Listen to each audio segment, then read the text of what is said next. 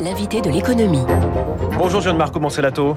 Bonjour. Bienvenue sur Radio Classique. Vous êtes président de Deloitte pour la France et l'Afrique francophone. Deloitte, c'est l'un des Big Four, l'un des quatre grands cabinets de conseil et d'audit anglo-saxons. Deux grands métiers. Il y a tout ce qui est commissaire aux comptes et le conseil en RH, en architecture informatique notamment, ainsi que le, cabinet d'avocat Tage. Hein. Vous êtes vous-même avocat au départ. Alors, c'est votre vision du monde qui nous intéresse ce matin. On parle d'une France qui va mieux, peu de chômage, croissance très soutenue. Est-ce que vous la touchez du doigt aussi cette résilience via vos clients? Oui, on a bien vu pendant la, crise de Covid la grande résilience de l'économie française qui est liée à, à trois facteurs à mon avis. Le premier, c'est qu'on a la chance d'avoir des très grands groupes internationaux. Alors que la France est le premier pays européen en termes de siège des grands groupes internationaux. Ça aide dans les crises parce que c'est résilient. Le deuxième, c'est qu'on a un des seuls pays qui a continué d'investir dans la recherche énormément pendant la crise de Covid. Et le troisième, contrairement à une opinion couramment répandue, c'est que les Français aiment leur travail. Même dans des circonstances très compliquées, les gens continuent à travailler parce qu'ils aiment leur travail et ça, c'est une très très bonne nouvelle. C'est bien de le, rappeler. Alors, quelle différence, vous qui êtes euh, justement au sein de toutes ces entreprises, quelle différence voyez-vous entre celles qui ont plus ou moins bien résisté? Alors, il y a des différences sectorielles. C'est évident que quand vous êtes dans le transport aérien, l'hôtellerie, ça a été beaucoup plus difficile que quand vous êtes dans les biens de consommation. Néanmoins, toutes, même celles qui ont été confrontées à des contextes très difficiles, ont, ont su résister. D'abord parce que ce sont très souvent des grandes entreprises avec beaucoup de capitaux et qui font vivre un écosystème de sous-traitants et, d'entreprises plus, petites. Deux, parce que la France a une économie très innovante par rapport à d'autres pays européens. Donc, euh, elles ont su basculer en numérique quand il fallait, elles ont su gérer leurs clients. Le capital plus la recherche, on a une économie qui certes n'a pas eu une croissance spectaculaire, mais qui s'est pas contractée tant que ça par rapport à nos voisins mm. et qui est en train de rebondir, d'où les chiffres que, que, vous citez. Vous diriez que euh, c'est le bon moment là pour euh, avoir arrêté le quoi qu'il en coûte et, passer au sur-mesure? Oui, je pense que c'est le bon moment parce que euh, il fallait le quoi qu'il en coûte pour préserver les emplois présents. Maintenant, si on veut préserver les emplois futurs, il faut en sortir parce que l'argent qu'on dépense, c'est l'argent qu'on remboursera demain. Et le risque qu'on a si on continue trop longtemps quoi qu'il en coûte, plutôt au niveau des, PME, c'est d'avoir ce qu'on appelle des entreprises zombies, c'est-à-dire avec beaucoup de trésorerie grâce aux subventions publiques, mais pas de carnet de commande. Mmh. Aujourd'hui, l'enjeu pour les entreprises, c'est de gonfler leur carnet de commandes plus que de gonfler leur trésorerie. Alors, vous parlez de gonfler le carnet de commandes, mais on sait qu'il y a des difficultés d'approvisionnement. Comment vous le comment vous le sentez cela? Ça, on a déjà avant le Covid, on était sur des refontes de chaînes d'approvisionnement profondes, avec non pas une déglobalisation, mais des relocalisations stratégiques. Le Covid l'a accéléré, que ce soit au niveau des, des, des, microprocesseurs ou autres. Donc, ça a rendu pour toutes les entreprises, quelles qu'elles soient, euh, l'enjeu d'avoir des chaînes d'approvisionnement plus agiles, un peu moins centralisées, plus proches des lieux de consommation, euh, un enjeu fondamental. C'est en cours. C'est pas complètement fluide. Il y a les secteurs qui souffrent encore parce que c'est des projets très longs. Mais ça avait été commencé avant le Covid. C'est plutôt une bonne nouvelle. Et ça va prendre un peu de temps. Donc, on va encore avoir, à mon avis, quelques temps, peut-être un an ou deux d'approvisionnement un peu tendu. Mais après, on aura des chaînes d'approvisionnement plus efficaces, plus respectueuses des enjeux climatiques et, plus proche des clients. Alors difficile hein, de se, lancer, euh, de, suivre ce mouvement de reprise assez vigoureuse quand il y a ces tensions-là, quand il y a aussi les, tensions sur la main d'œuvre. On va en mhm. parler. Il y a eu de, nombreux plans d'économie euh, en mars, en avril, en, mai 2020. Où en est-on aujourd'hui? Est-ce que les entreprises vont avoir psychologiquement l'envie de se remettre à investir?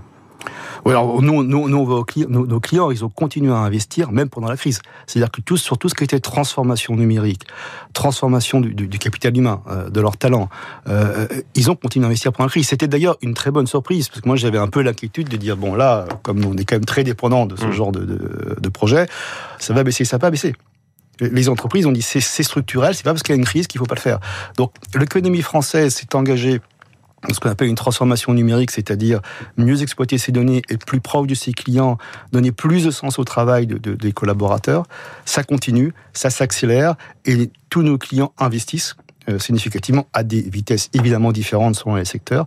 Mais là, on est dans une durée d'investissement profonde parce que je suis persuadé qu'on vit un moment historique de renaissance économique et sociale. On est en train d'inventer des nouveaux modèles économiques et sociétaux, d'où l'investissement. J'aimerais euh, faire appel à vos origines italiennes. Ça ne s'entend pas quand vous parlez, mais ça s'entend à votre nom, Gianmarco Monselato, présidente de loi de France. Vous voyez des, différences entre la façon dont la France et l'Italie ont géré ce moment, leurs entreprises, et, où elles sont aujourd'hui à la sortie de cette crise? Il y a des, beaucoup de similitudes, il y a quelques différences qui sont liées à, à deux économies différentes. L'Italie est plus une économie d'entreprise moyenne familiale. Ça a été un peu plus difficile pour l'Italie, parce que ces entreprises, même s'ils sont très internationales, ont moins de capitaux et souffrent d'un cycle démographique où aujourd'hui l'enjeu de l'Italie, c'est la transmission. Il y a mm. beaucoup d'entreprises qui vont disparaître faute de transmission, surtout dans le Nord, là où ça se passe. Donc l'Italie a beaucoup aidé son économie, avec une économie qui a plus souffert de l'infrastructure et moins d'amortisseurs sociaux.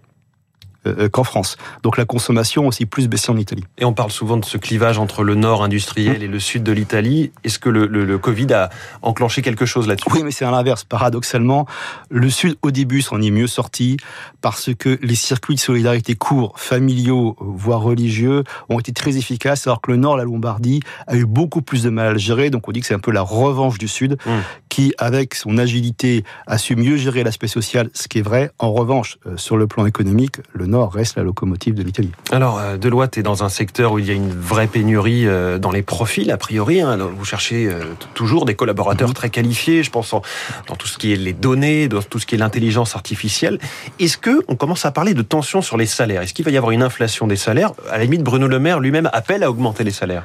nous, on a toujours bien payé. Donc après, je peux pas dire qu'on est confronté à une pénurie. On recrute par an environ 1600 personnes. On a 150 000 candidatures. Donc je peux pas parler de pénurie, mmh. franchement.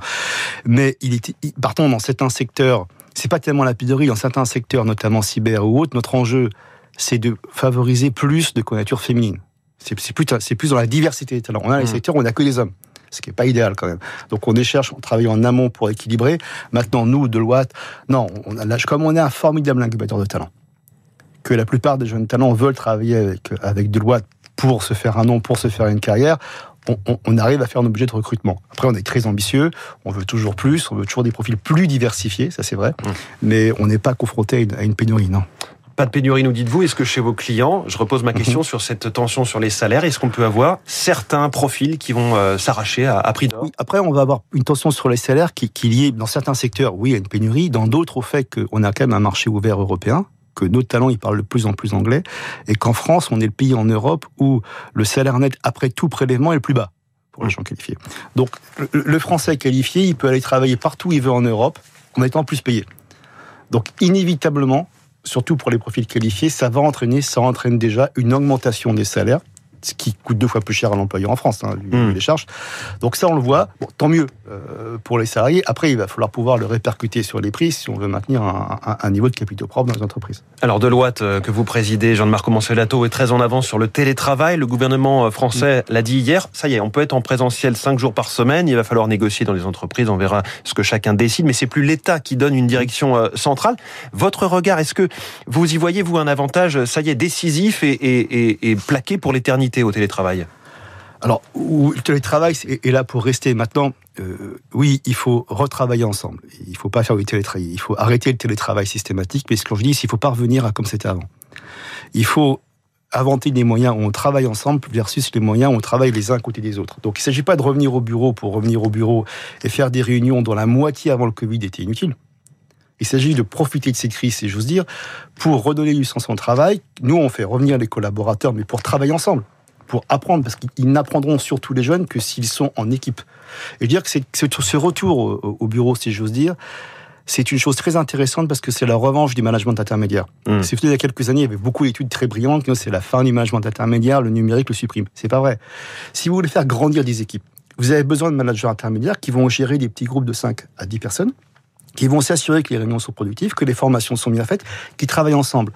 Donc le retour au bureau, il ne faut pas que ce soit comme avant où euh, on perd du temps entre guillemets euh, au bureau, il faut que ce soit un temps utile et donc il y aura la flexibilité qui a été créée que oui, certaines journées les gens seront à distance, oui, bien sûr. Mais ça va créer un élément de différenciation d'une entreprise à l'autre quand on recherche des talents, d'afficher sa politique en matière de télétravail. Oui, bien sûr. Bien sûr. Et, quelle, entreprise va gagner cette, euh, cette, bataille? Les entreprises qui ont su avoir deux choses. D'abord, euh, la plateforme technologique pour le faire, parce que ça suppose notamment en cybersécurité euh, des investissements importants. Oui, ça on précise qu'effectivement, c'est l'un des métiers de loi, en quelque sorte. Absolument. Donc, il faut sécuriser. Donc, c'est des investissements importants, c'est certain. Et qui ont la gestion de leur capital humain adéquate.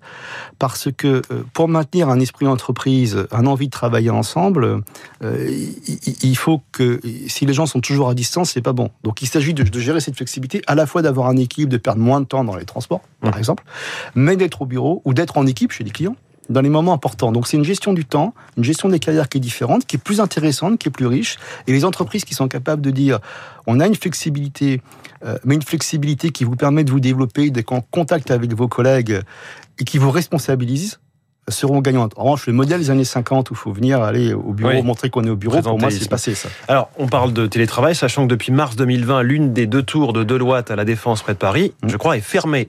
on voit que c'est un sujet immobilier? Est-ce que cette tour va rouvrir? Est-ce qu'elle va être vendue? Euh, Comment vous voyez ce sujet immobilier pour vous et pour les autres? Alors non, je pense que je n'ai pas prévu. D'abord, on est locataire, donc je peux pas vendre la tour. mais euh, oui, on va, on, va la rouvrir. On l'a pas encore rouverte là parce que ça prend une semaine hein, de rouvrir une tour quand même mine de rien.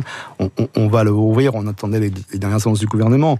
Mais oui, on va rouvrir nos tours. Nous, on était quand même déjà pas mal en flexible avant. Hmm. Donc nous, notre enjeu, effectivement, et les jeunes le demandent. Nos jeunes collaborateurs disent, moi, je veux revenir voir les équipes. Donc euh, on, va gérer ça, on va le faire. Euh, on va être aussi plus exigeant dans euh, la productivité, c'est-à-dire faire attention que nos réunions soient utiles. On le faisait avant, mais on va le faire encore mieux. Et, s'assurer que nos collaborateurs n'ont pas de, de, trop grande amplitude horaire, parce qu'une des leçons du Covid, on a été prêt au télétravail. Une chose qu'on a appris néanmoins, c'est que le télétravail a entraîné en certains cas de trop grosses amplitudes horaires. Hmm. Donc aussi de gérer un équilibre euh, vie personnelle vie professionnelle. Le regard d'un des Big Four sur l'économie française, celui de Deloitte France et Afrique francophone. Son président John-Marco Mancelato était l'invité de l'économie ce matin sur Radio Classique. Merci beaucoup et bonne journée. Il est 7h23. Dans un instant, on va feuilleter la presse